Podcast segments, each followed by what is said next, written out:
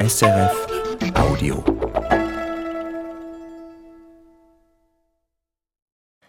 Musik für einen Gast. Am Mikrofon Eva Oertle und bei mir im Studio ist heute eine Frau, die so wunderbar singen kann.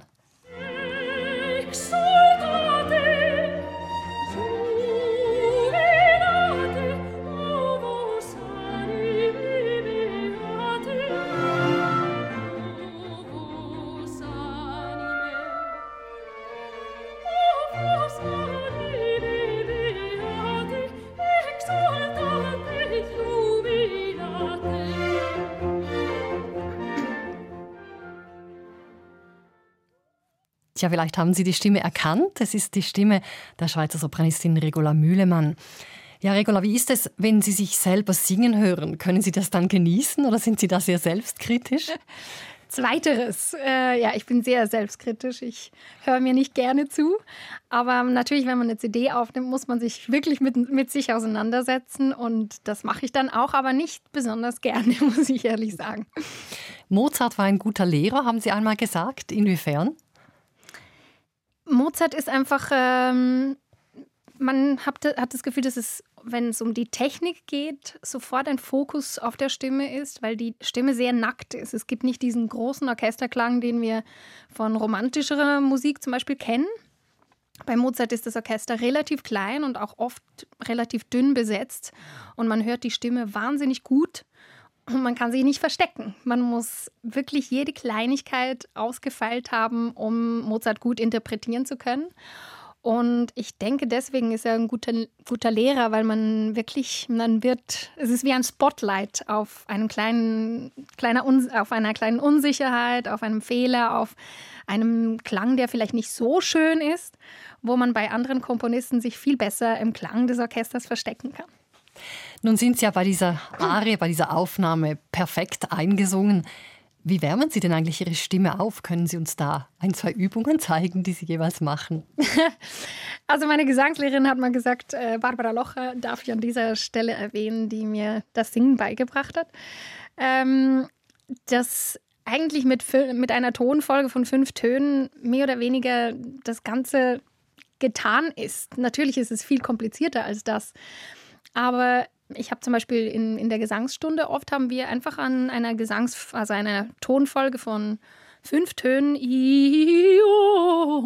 oder über die Oktave alles ausmerzen können. Also man, man hört alle die, die kleinen Holperer im Legato, man geht durch alle Schichten der Stimme. Also in, in der tiefen Lage muss man ja versuchen, möglichst fließend mit einem vollen Klang in die Mittellage und in die Höhe äh, reinzukommen. Da spricht man vom Passaggio, wo man manchmal so einen Bruch in der Stimme hört.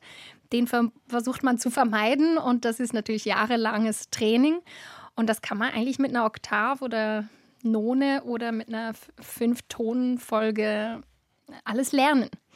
Und schlussendlich eben Mozart ein guter Lehrer. Wenn man dann in die Literatur geht, dann muss man halt die Koloraturen lernen. Und das macht dann auch Spaß, weil man schöne Literatur hat und nicht einfach nur eine trockene Übung, die man machen muss. Singen Sie manchmal auch unter der Dusche? Also erlauben Sie sich auch manchmal unperfekt zu singen?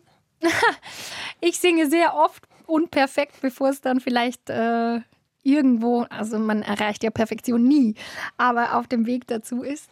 Ähm, ja, also ich merke auch, wenn ich eine Oper neu lerne, dass ich ständig in so einer Endlosschlaufe bin. Und das eigentlich unter der Dusche oder beim Frühstück zubereiten, dass diese Sachen, die ich gerade auswendig lerne, immer durch den Kopf laufen. Und ich singe das dann wirklich tatsächlich mit und nerve dann auch mal meine Familie oder meinen Mann oder Freunde, weil ich, weil ich das dann ständig wiederhole. Aber ich glaube, das ist so ein Prozess, der das, das Hirn muss einfach diesen Prozess durchgehen. Und dann klingt es wirklich nicht immer nur schön. Fitness ist das A und O, haben Sie einmal in einem Interview gesagt. Singen verbraucht gleich viele Kalorien wie Holzhacken. Treiben Sie denn auch Sport? Oder wie halten Sie Ihren Körper fit? Ja, ich würde mich eher so ein bisschen als Sportmuffel bezeichnen. Auf der anderen Seite ist natürlich das Singen eine sehr sportliche Angelegenheit. Und vor allem, wenn man mit Szene arbeitet, also wenn ich auf der Bühne eine Oper erarbeite, szenisch, dann ist man am Abend manchmal richtig fertig, weil man sich sehr viel bewegt hat und gleichzeitig noch singt, was eben schon Holzhack-Energie braucht und dann noch irgendwie über die Szene zu laufen oder weiß auch nicht, was die Regisseure alles von einem verlangen und das äh, ist schon auch Sportprogramm. Und abgesehen davon mache ich leider nicht so viel. Ich gehe gern spazieren, ich mache einigermaßen oft Yoga, aber so Ausdauertraining und so, da könnte ich schon ein bisschen mehr noch machen. Aber ja, es, ist, es war nie so mein Ding und ich, ich muss mich wirklich sehr, sehr motivieren, äh, das irgendwie auf die, regelmäßig auf die Reihe zu kriegen. Deswegen, äh, ja, hapert es da manchmal ein bisschen. Sie haben eine Champagnerstimme, hat es in einer Kritik geheißen. In einer anderen Kritik habe ich gelesen, eine Bergseen klare Stimme. Schöne Komplimente. Sie wollten aber früher eher eine warme Rotweinstimme. Hat sich Ihr Stimmideal verändert? Nein, äh, insofern nicht, dass ich immer noch Stimmen wahnsinnig bewundere, die eben dieses samtene Timbre haben. Ich habe aber gelernt, meine Stimme zu mögen irgendwie auch. Also ich habe gelernt zu akzeptieren, dass ich, dass das auch eine Qualität ist, eben dieses, dieses Prickelnde, dieses Bewegliche in der Stimme, dieses Klare in der Stimme zu haben und das auch zu nutzen. Das ist irgendwie manchmal so dem Menschen so eigen, dass er manchmal genau das machen möchte, was er eigentlich nicht so gut kann, statt wirklich sein Talent zu fördern und das auszubauen. Und das habe ich dann auf dem Weg irgendwann mal realisiert und gemerkt, dass das auch eine große Qualität hat. Nichtsdestotrotz bewundere ich wahnsinnig diese schweren, großen, äh, warmen Stimmen, wo meine vielleicht sich auch langsam ein bisschen weiter drauf zubewegt, aber ähm, immer noch äh, wirklich ein anderes Fach ist. Bei den fünf Musikstücken, die Sie uns für die heutige Sendung ausgewählt haben, fällt auf, alle fünf sind ausnahmslos gesungene Stücke. hören Sie nur Vokalmusik oder setzen Sie sich auch ab und zu mal hin und hören eine Sinfonie? Das ist wirklich eine gute Frage ähm, oder eine gute Feststellung. Äh, ich, ich mag Orchestermusik total. Es ist spannend, dass ich mich nicht dafür entschieden habe, solche Stücke mitzubringen. Aber ich bin schon ein großer Stimmfetischist. Ich liebe, oder eine Fetischistin, äh, ich liebe wahnsinnig eine Charakterstimme, egal ob sie tief oder hoch oder rauchig oder glatt ist. Ähm, ich bin schon ein großer Fan von Stimmen. Deswegen habe ich wahrscheinlich fünf Melodien mit Gesang mitgebracht. Ihr erster Musikwunsch heißt Der für die Hebe.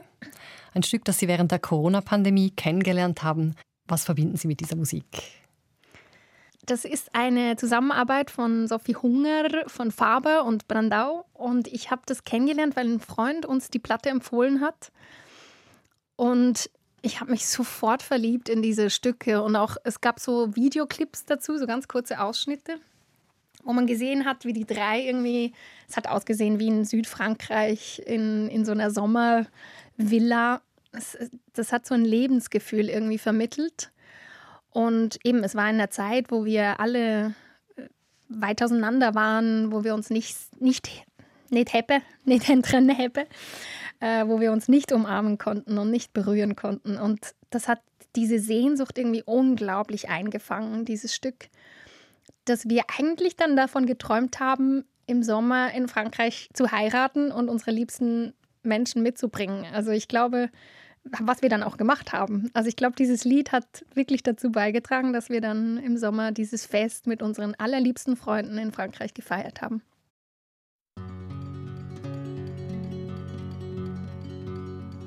Der wie die Hebe nur ganz fein macht die Tür zu hinter dir. Ich hab mich heute schon 40 Mal verliebt, aber jedes Mal in die. Der wie die Hebe nur noch einmal, der wie die Hebe weiß kommt nimm drauf an, was jetzt schön ist, tut morgen weh. Und so ist sie die und darf ich dich haben. Du bist ein Sieger, möchte mich bewegen, einmal du bügen und brechen zu deinen Liedern, lass mich schnaufen, mach mich auf, darf ich dich haben, ich bin allein, schon wieder Winter, bring mich heim, ich bring dir ab, ich find kein Trost, entweder die Liebe oder der Tod. Darf ich dich haben? Ist's vorbei? Und was ist los? Ist etwas gsi? Keine neue Bänder, kein lockere Nein.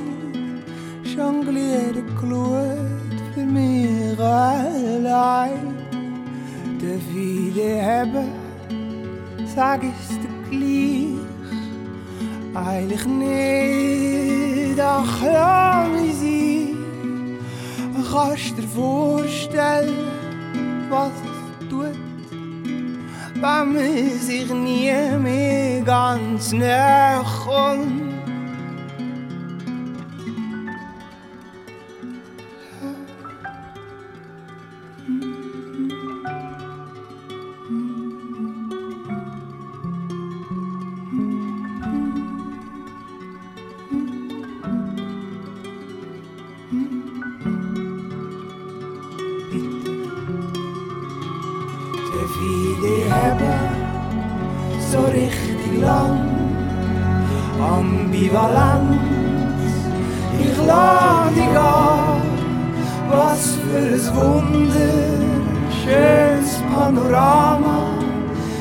Ich dich haben, ich geb dir alles, darf ich dich haben, so richtig lang. Eine Konkordanz, ich lade dich an. Was für ein Wunder, was für ein Drama, darf ich dich haben, ich geb dir alles.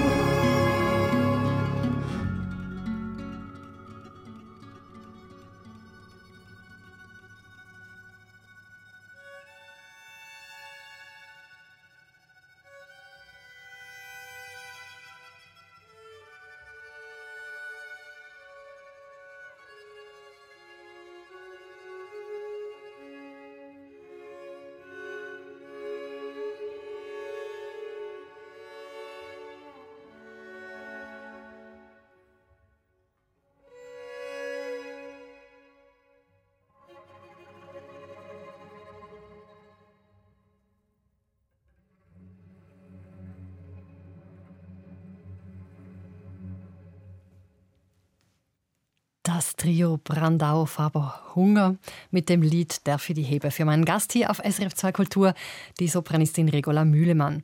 Ja, wie wichtig ist Ihnen das Halten, das Umarmen, diese körperliche Nähe?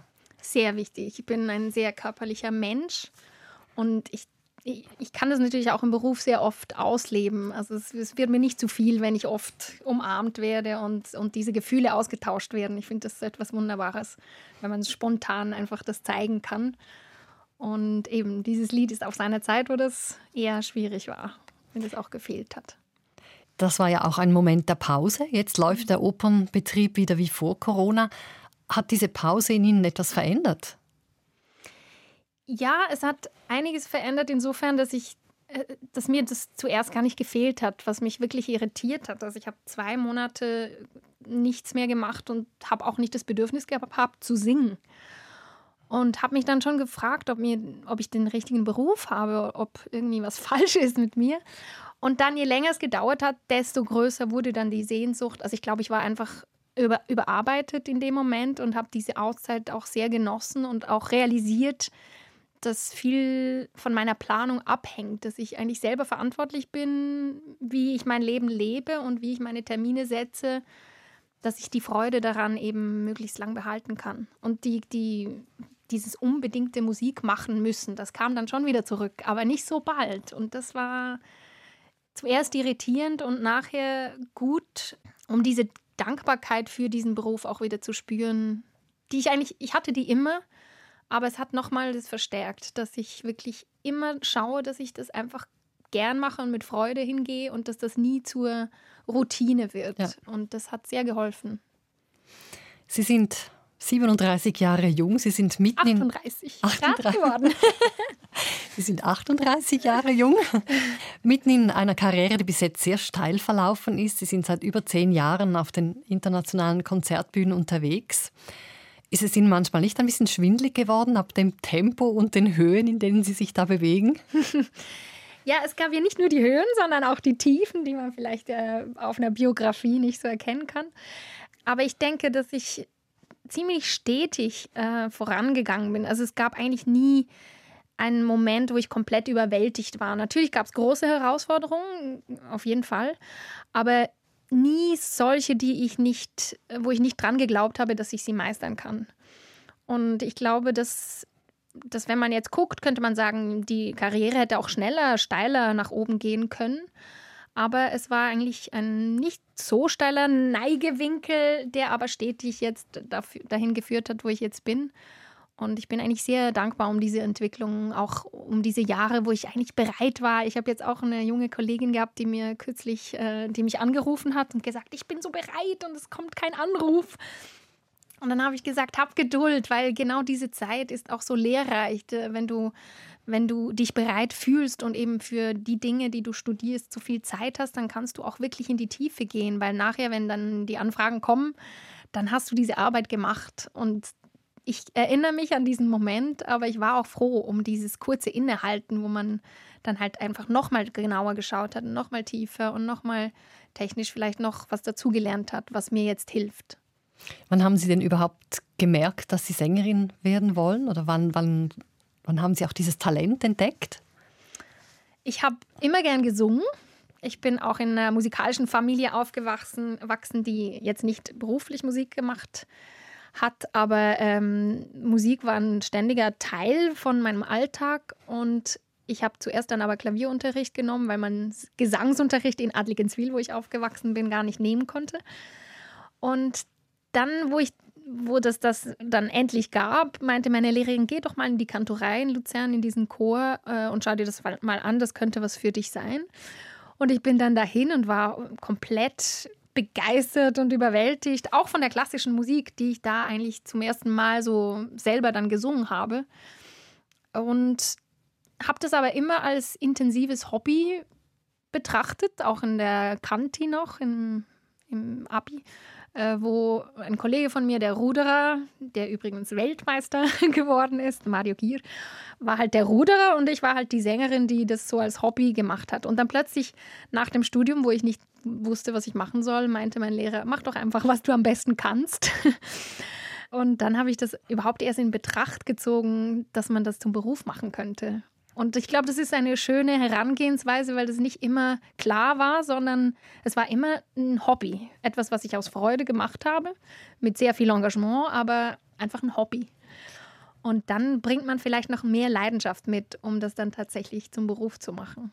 Und natürlich auch kein Druck von den Eltern. Eben Ihre Eltern mhm. sind keine Musiker. Was haben Sie ihnen mitgegeben, was ihnen jetzt auch hilft? Ja, ich glaube, dass das war für mich ein großes Glück, dass sie eben keine Musiker waren oder vielleicht auch nicht diese Erwartungen an mich gestellt haben. Was sie mir beide mitgegeben haben, war dieses unglaubliche Vertrauen, dass das gut kommt, und ich, sie hatten natürlich Zweifel, wie das alle Eltern haben, die wollen, dass ihnen ihren Kindern gut geht. Ähm, die haben sie mir aber nicht mitgeteilt, sondern einfach meine Lehrerin gefragt, so quasi, lohnt sich das? Und die meinte dann, ja, ja, ja, alles gut, einfach machen lassen. Und ich hatte natürlich schon auch ein paar Zweifel unterwegs, weil eben viele das nicht zum Beruf machen können. Und das ist einem natürlich während dem Studium ständig bewusst auch. Aber irgendwie hatte ich doch so ein ein Glauben an mich selbst, der sicher auch von meinen Eltern kam, dieses Urvertrauen, dass ich das schaffen kann. Und habe auch immer gedacht, wenn ich dann was endlos geübt habe, weil ich war ja nicht zufrieden, wenn es nicht perfekt war, ich erinnere mich auch, dass ich abends oft noch in der Hochschule war und einfach eine Koloratur gemacht habe, hatte, bis sie endlich ging und dann nach Hause gegangen bin. Das heißt, Sie sind ehrgeizig. Ich bin ehrgeizig und, und dieses eben genau arbeiten habe ich zum Beispiel auch äh, von meinen Eltern, also mein, vor allem mein Papa, der war äh, auch einer, der wahnsinnig genau perfektionistisch war in dem, was er gemacht hat. Und ich glaube, dass ich, dass ich das diese Hartnäckigkeit eben aus Interesse, nicht aus, aus, einer, aus dem Gedanken der Perfektion ähm, heraus, aus dem Ehrgeiz heraus, sondern aus, die, aus dieser unglaublichen Leidenschaft und Begeisterung für die Materie. Ich glaube, das war, war auch ein sehr wichtiger Punkt. Und ich habe so den Eindruck, dass trotz ihrer großen Karriere sie, sie doch sehr geerdet wirken.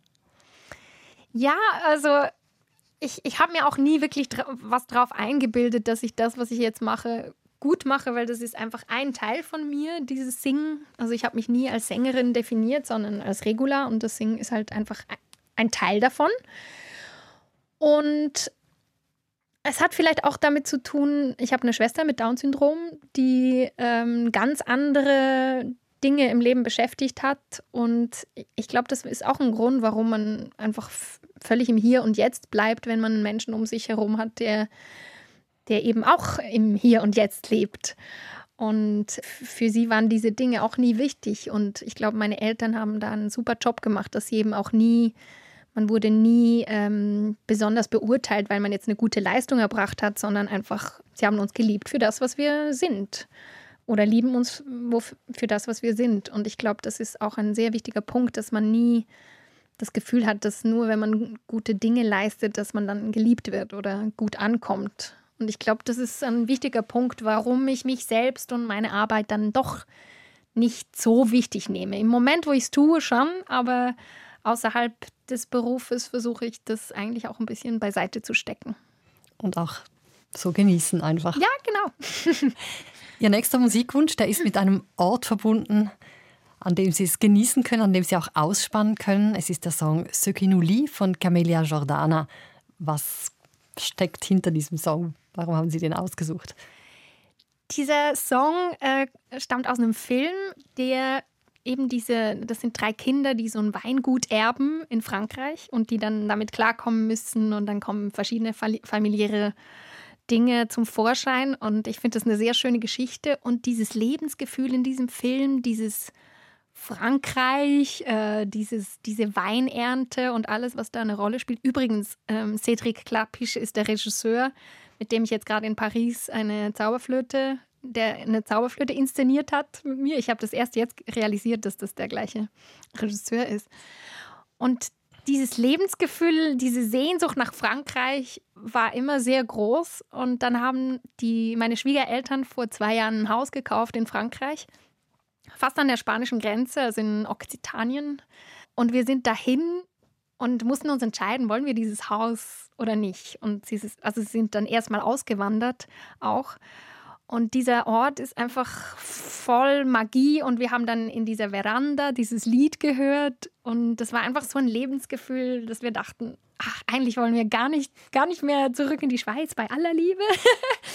Aber das, das war was ganz Besonderes und jetzt äh, fahren wir natürlich sehr oft dahin und dieses Lied ist immer noch wichtig für mich.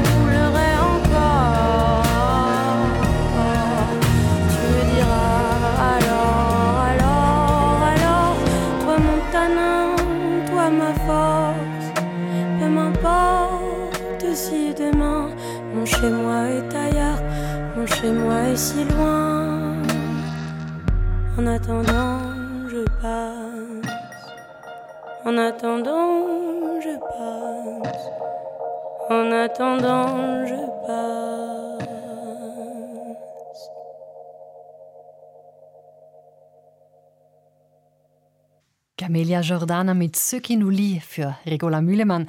Die Schweizer Sopranistin ist heute mein Gast hier auf SRF 2 Kultur. Ja, Regola Mühlemann, Sie haben gesagt, Sie lieben dieses Haus in Frankreich, Sie lieben Frankreich. Ihr Mann, der ist auch Koch, also sind Sie, sind Sie auch ein Genussmensch? Lieben Sie das gute Essen und. Das kann man so sagen, ja. er ist jetzt auch nicht mehr im, als, als Koch tätig und kocht jetzt auch mehr zu Hause, was sehr schön ist, weil die meisten Köche zu Hause ja gar nicht mehr so viel Muße haben. Und ja, also ich, ich muss wirklich sagen, ich glaube auch das, was ich beruflich mache, ist etwas sehr Lustvolles und Freudvolles. Und das würde mich wahrscheinlich schon definieren als Mensch, dass ich immer das Schöne und das äh, gute Suche und äh, Essen passt natürlich da sehr gut dazu. Und man muss schon sagen, die Franzosen wissen einfach, wie es geht. die haben wunderbare Produkte und äh, die Natur ist auch wunderbar und ja, die Art zu kochen finde ich auch so toll. Also ich bin Fan.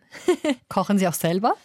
Leider nicht so gut. Also ich, ich arbeite dran und man lernt natürlich immer ein bisschen was dazu. Aber ähm, weil ich es dann doch meistens meinem Mann überlasse, weil es dann doch noch viel besser ist, wenn er es macht, äh, bleibt mein Studium auch ein bisschen auf der Strecke. Aber wenn ich dann allein, ich bin ja oft auch allein, wenn ich beruflich unterwegs bin und dann koche ich natürlich schon auch für mich. Welches ist Ihr Lieblingsessen? Also was sich halt gut zubereiten lässt, ist Pasta. Also da bin ich eher auf der italienischen Seite, weil das immer schnell und gut ist. Aber ähm, mein Lieblingsessen kann ich jetzt gar nicht so sagen, weil ich wirklich alles gerne esse. Also ich, ich mag auch diese Eintopfgerichte mit viel Soßen und so. Also ich bin da ein Allesesser, leider. Kehren wir vom Genuss des Essens zurück zum Genuss der Musik. Die Schönheit der Stimme, das ist ja das eine. Dass einen eine Stimme berührt, das ist ja noch mal etwas anderes. Mhm. Was braucht es für Sie, damit eine Stimme Sie berührt? Ja, das ist etwas sehr Individuelles. Man merkt ja auch, dass eine Stimme jemand wahnsinnig berührt und jemand anders gar nicht. Also wenn ich den Menschen irgendwie spüre hinter der Stimme, also ich, ich glaube zu erkennen, ob jemand ehrlich ist, wenn er singt. Und eine Person, die ehrlich ist, die singt einfach ganz anders. Also es gibt zum Beispiel auch Sängerinnen, die ich sehr bewundere für ihre Technik, die ich absolut bewundere, weil sie so toll technisch singen. Weil ich auch, ich bin ein absoluter Technik-Nerd. Auch äh, wir trainieren ja diese ganzen Jahre. Das äh, merke ich immer noch, dass viele, viele Leute nicht realisieren, dass wir nicht mit Mikrofon singen. Also wir füllen ja diese Opernhäuser und Konzerthäuser ohne Mikrofon und deswegen müssen wir so viel dafür arbeiten und so lange wie halt ein Spitzensportler trainieren. Und diese, dieser Klangeffekt, den wir halt erzeugen mit den Resonanzen in unserem Körper, das ist etwas, was ich auch finde, was sehr berührend sein kann. Dieses, diese Schallwellen treffen dann einfach anders ein in meinem Herzen, in, auf meinem Trommelfell. Und das hat etwas, ja, man kann sich dem nicht entziehen. Und es ist ganz schwierig, das zu beschreiben. Und man kann es eigentlich auch nicht auf einer Platte hören. Man muss eigentlich ins Konzert oder in die Oper gehen, um zu verstehen, was ich damit meine. Also ich nenne das immer den Dolby Surround Sound, weil gewisse Sänger halt sehr nach vorne gerichtet singen. Und andere Sänger haben dieses Umarmende in, in ihrem Klang. Also man hat das Gefühl, die strahlen den Klang auf alle Seiten ihres Körpers aus und der ganze Körper schwingt mit und der ganze Raum schwingt mit und man selber schwingt auch mit. Es klingt sehr e- esoterisch, aber wer das schon erlebt hat, der weiß, wovon ich spreche.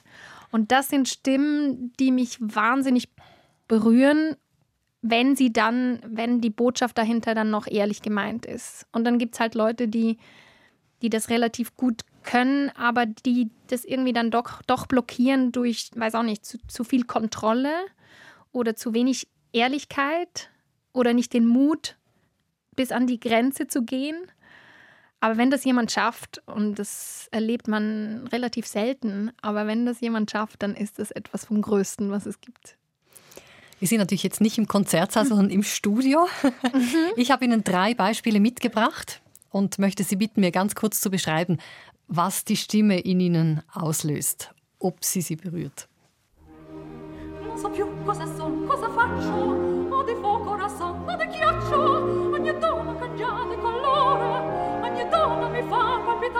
ogni trema mi fa palpitar ogni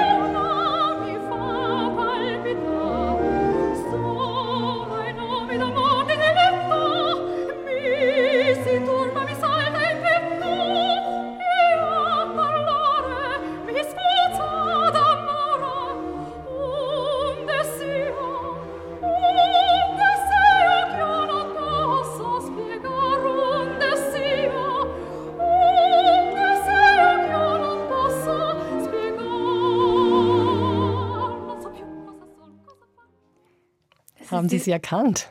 Das ist jetzt spannend. Cherubino, aber ich würde sagen, es ist nicht, also Figaro, äh, Cherubinos Arie, aber ich weiß nicht, ob es ein Mezzo ist. Ich glaube, sie ist eine Sopranistin. Es ist die Stimme der Sopranistin Maria Stader. Ah, voilà! Weil normalerweise ist, es singen ja ein bisschen fleischigere Stimmen dieses Mezzofach. Und früher wurde es eben öfters auch von Sopranistinnen besetzt. Das erlebt man heute fast nicht mehr. Ähm, Und ich dachte jetzt, es ist eine sehr leichte Stimme, was unglaublich charmant ist, weil das ja ein Jüngling ist. Dieser Cherubino ist ja ein ganz junger Mann.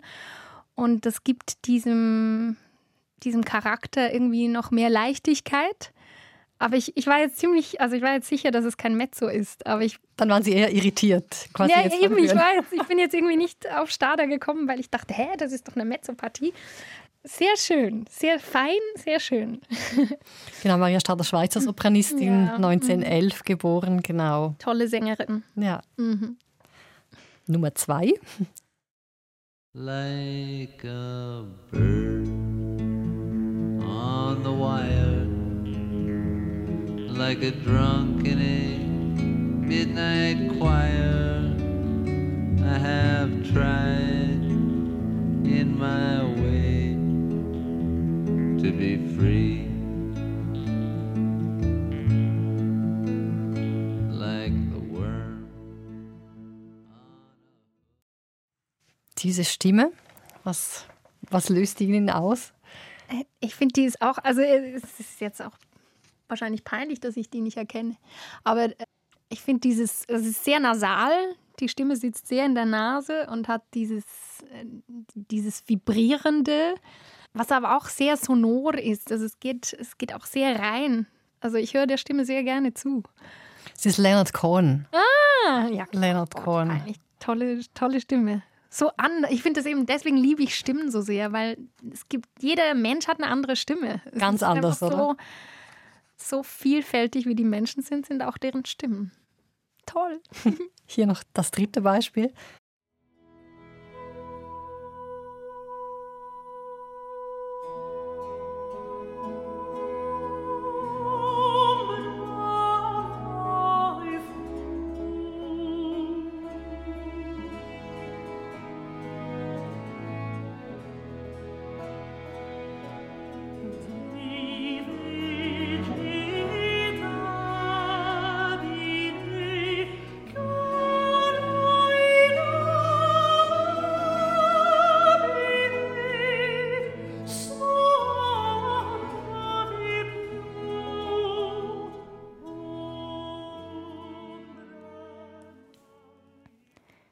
Diese berühmte Händel-Arie Ombra Mai Fu.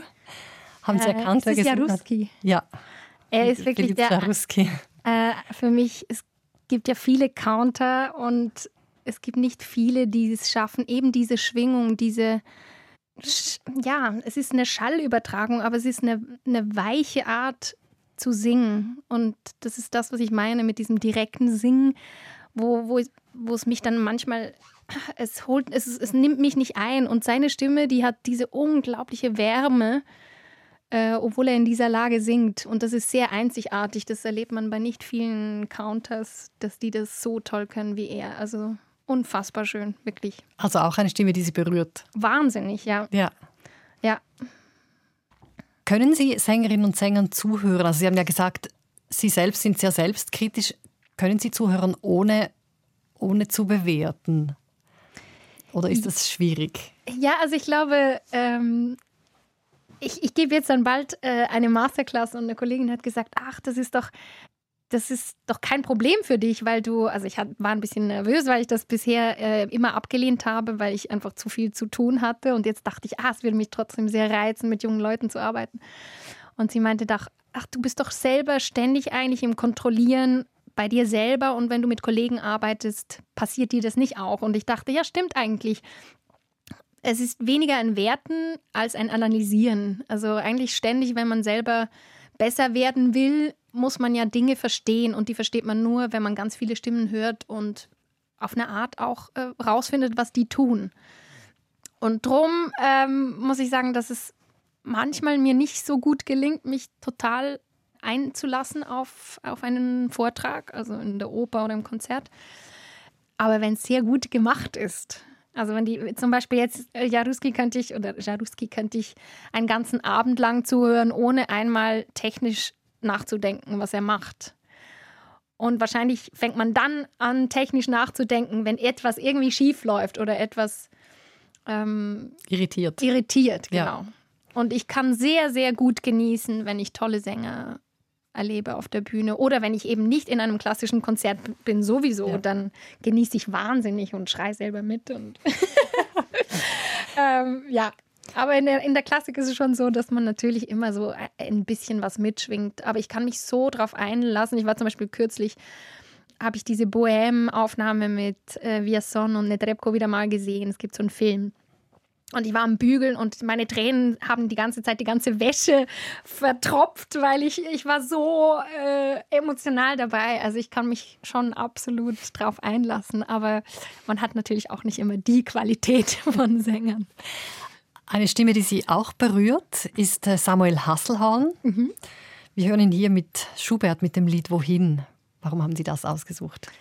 Ja, ich habe kürzlich mit ihm gearbeitet und ihn kennengelernt. Also ich, wir haben vorhin noch nicht zusammen gesungen und ich fand ihn einfach ganz toll und ich wollte in dieser Serie äh, von Stücken, die ich mitbringe, einfach auch noch einen jungen Künstlerkollegen unterstützen, der unglaublich tolle Arbeit macht und der eine wunderschöne Stimme hat, wie ich finde. Ich hört ein Bächlein rauschen, wohl aus dem Felsenquell, hinab zum Tale rauschen, so frisch und wunderhell. Ich weiß nicht, wie mir wurde, nicht wer den Rat mir gab, ich musste auch hinunter mit meinem Wanderstab. Ich musste auch hinunter mit meinem Wanderstab. Hinunter und immer weiter und immer dem Bache nach. Und immer frischer rauschte und immer heller der Bach. Und immer frischer rauschte und immer heller der Bach. Straße. O Bächlein, sprich, wohin? Wohin, sprich, wohin? Du hast mit deinem Rauschen mir ganz berauscht den Sinn. Du hast mit deinem Rauschen mir ganz berauscht den Sinn. Was sag ich denn vom Rauschen? Das kann kein Rauschen sein. Es singen wohl die Nixen tief unten ihren Rhein. Es singen wohl die Nixen tief unten ihren Rhein. Lass singen, Gesell, das Rauschen und wandre fröhlich nach. Es Räder in jedem klaren Bach. Es gehen ja Mühlenräder in jedem klaren Bach. Lass singen, Gesell, lass rauschen und wandre fröhlich nach, fröhlich nach, fröhlich nach.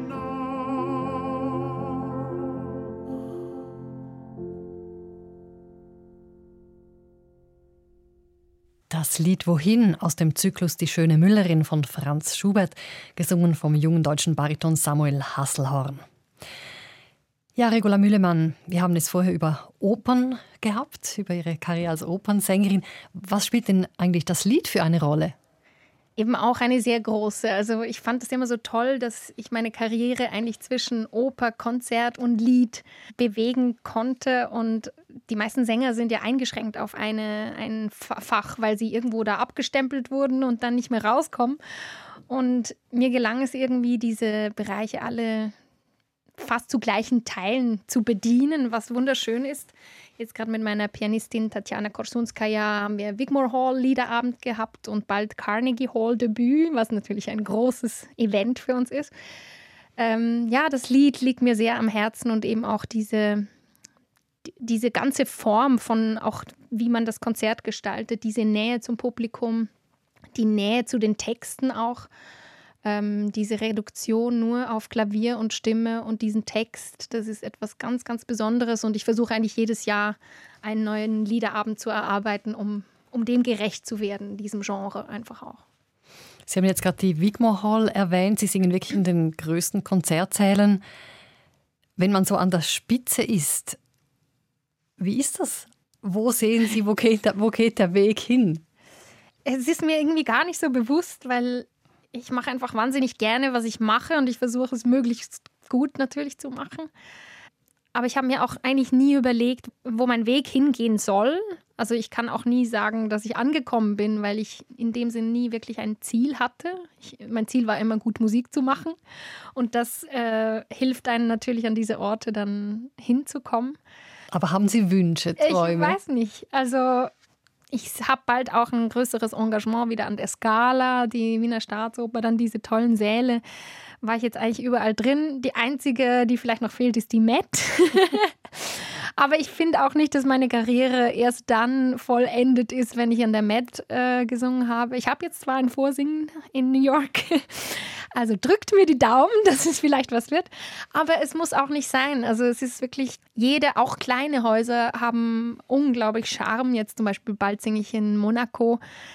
Und dieses Opernhaus ist, man hat wirklich das Gefühl, es ist aus purem Gold. Es ist ein wunderschöner Ort und ähm, man ist einfach dankbar für jeden Ort, wo man sein kann. Und was natürlich damit einhergeht mit den guten Sälen, sind die tollen Kollegen. Also, dass man wirklich auf einem hohen Niveau arbeiten kann, wo halt dann Musik gemacht wird, die, die einen wahnsinnig glücklich macht. Und das ist, das ist eigentlich das, was mir am wichtigsten ist, wirklich die, die Zusammenarbeit mit den tollen Musikern. Ist Neid ein Thema? Nein. Äh, kann ich wirklich aus vollem Herzen mit Nein beantworten. Und ich muss auch sagen, dass eigentlich nach dem Studium kam fast keine Situation mehr, wo es irgendwie drum ging, wer kann jetzt diese Rolle singen. Zum Beispiel vor dem Berufsleben war es immer so, ah, wir haben hier eine Rolle und 20 Sängerinnen müssen sich dafür bewerben. Oder man hat ein Vorsingen in einem Opernhaus oder so.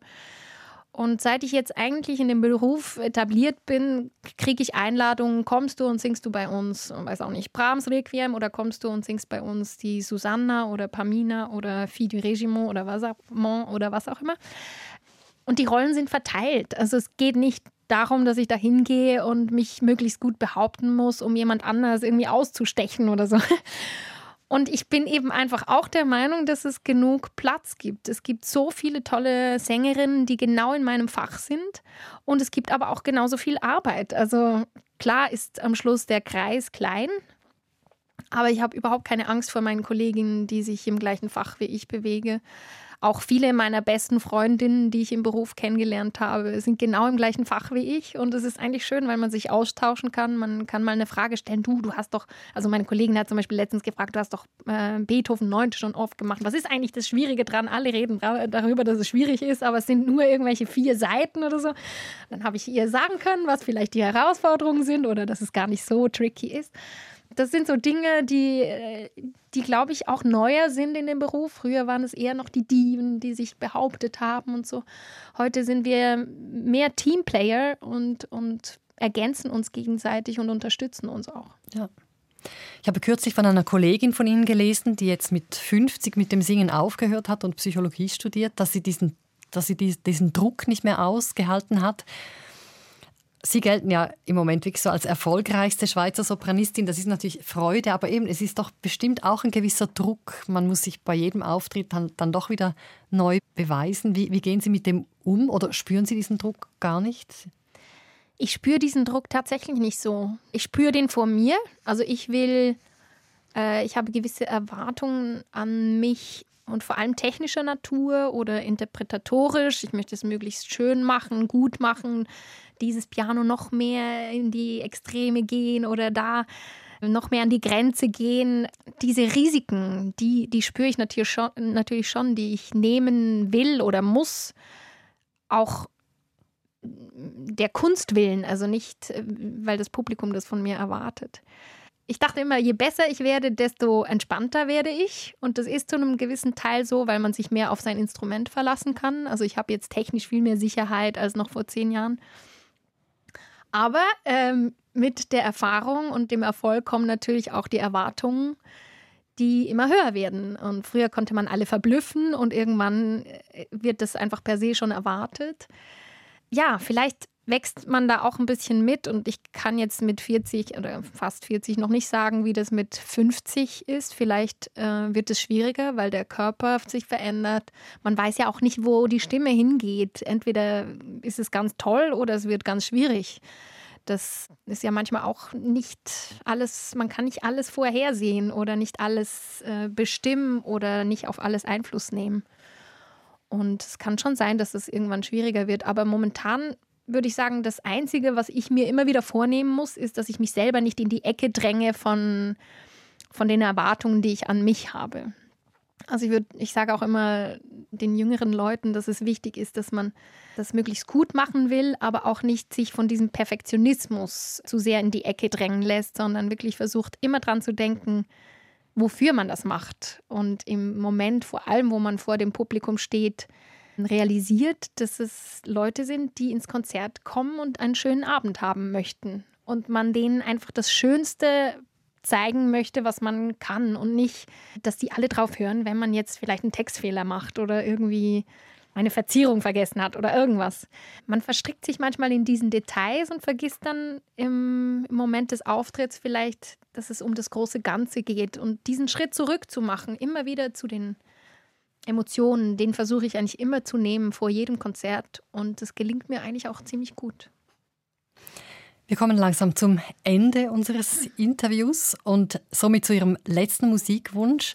Ein wunderbares Orchesterlied, komponiert von Richard Strauss, eines seiner vier letzten Lieder.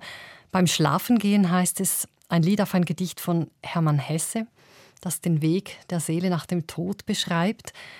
Das Thema Tod wird ja bei uns oft verdrängt. Wie, wie präsent ist es in Ihrem Leben?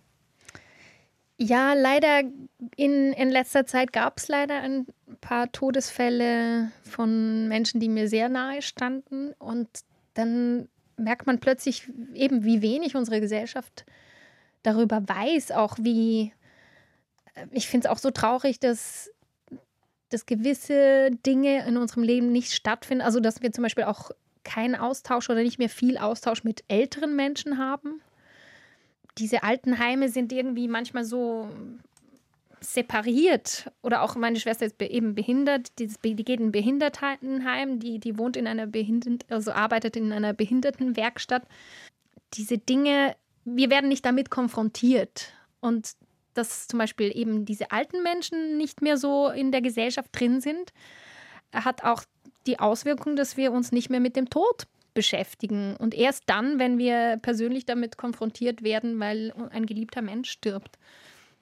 Und ich finde das eigentlich eine traurige Entwicklung, weil man, wenn man überlegt, wie lange früher ältere Menschen auch noch zu Hause waren, bei den Familien oder auch zu Hause starben, wie man dann gelernt hat, mit diesem Thema vielleicht als Familie auch umzugehen und so.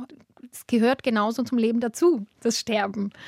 Und ich finde, dieses Werk, was wir jetzt dann gleich hören, beschreibt es unfassbar schön und eben auch sehr tröstlich. Ja, bei Hesse heißt es, und die Seele unbewacht will im freien Flügel schweben, um im Zauberkreis der Nacht tief und tausendfach zu leben.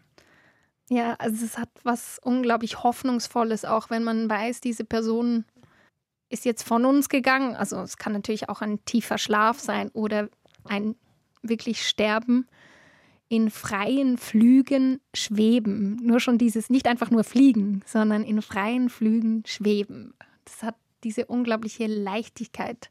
Schwerelos geht die Seele aus dem Körper raus und tausendfach zu leben. Also man hat irgendwie das Gefühl, ja, wenn der Körper abgeworfen ist, dann, dann kann die Seele wirklich total frei sein.